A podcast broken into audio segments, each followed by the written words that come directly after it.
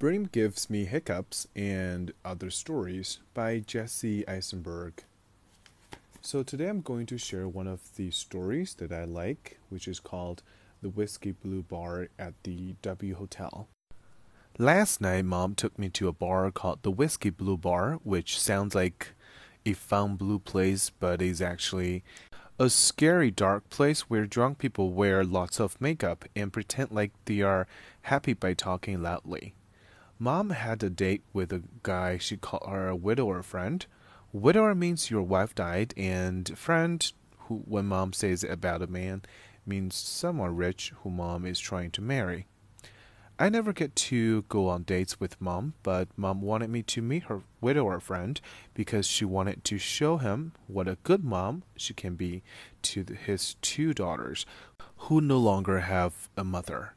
The widower friend didn't know I was coming when he asked to meet mom at the Whiskey Blue Bar, and since I am not old enough to go to a bar, mom said that we had to pretend to be staying at the W Hotel. I told mom that I didn't want to lie to the hotel people, but mom said it was okay in this case because it was just a white lie, which I guess is a lie that white people are allowed to say without feeling guilty. Since mom wanted to show the man how good she was with children, I knew she would be nice to me the whole night, and when the man walked in, Mom put her arm around me, which felt strange because she never does that, and I never noticed how cold and bony her hands are. When we all sat down, the man said, Didn't know you'd be taking your son here. And Mom squeezed my our shoulder again and said, I just can't bear to be away from this guy. I love kids. I knew that mom was going to lie about liking children, but I thought she would probably think of a more creative way to do it. The waitress came to our table and knelt down in a weird way, like she wanted to show us her breasts. She was wearing a short black skirt and was really beautiful, except up close. She said, What can I get you folks tonight? Mom said that she wanted a strawberry mojito and asked a waiter or friend in a kind of babyish voice. Is that totally girly of me? The widower friend smiled and blushed in a way that made me think he would have preferred to actually be on a date with a young girl instead of an old woman doing a baby voice. Then the widower ordered his drink in a really serious voice, like it was important to get all the details right. Dry tang martini, twist of lemon, stirred, don't bruise the gin.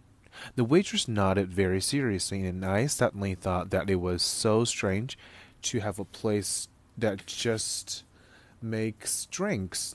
Since they only sell one thing, they have to take it very seriously.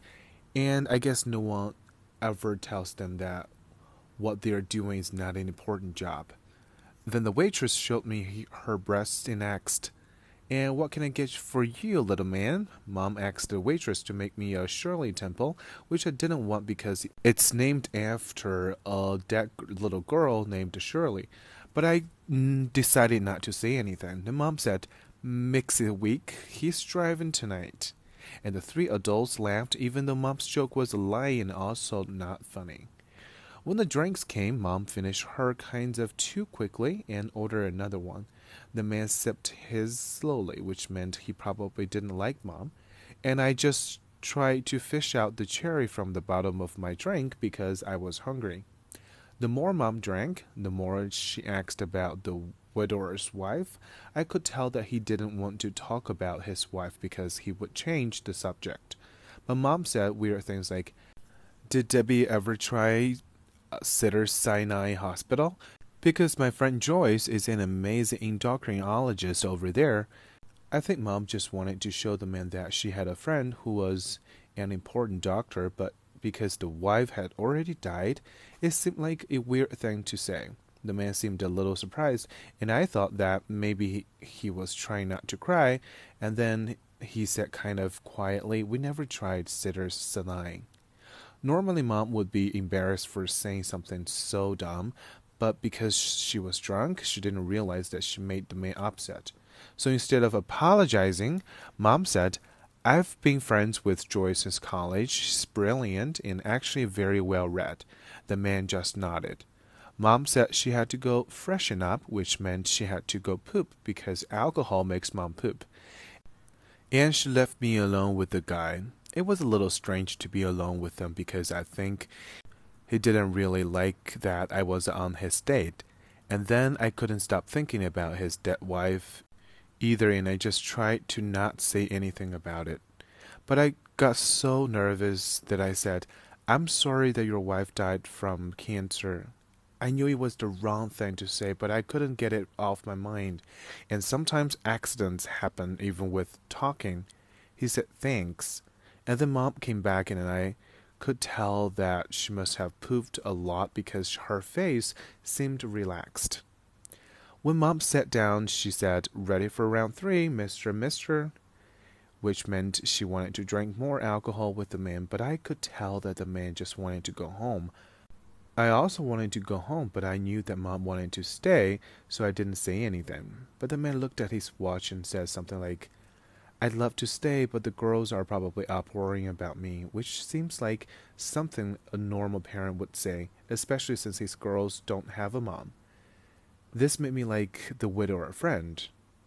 The man walked us to our car and gave mom a hug, which mom kind of held for a long time, even though the man tried to pull away. On the way home, I could tell that mom was upset with the date and that maybe she thought it was partly my fault. I could also tell that mom was drunk because she was driving all over the highway and we almost got into an accident with a man who rolled down his window and yelled at mom in Spanish. The mom yelled something mean about Mexican people, and I started to cry because the man kept yelling, and it scared me even though I couldn't understand the words he was saying. Sometimes the things that are scariest are the ones you don't understand. That's why I'm giving the Whiskey Blue Bar 136 out of 2,000 stars. Thanks for listening. This is Louis, and we're going to share more in the future. Good night.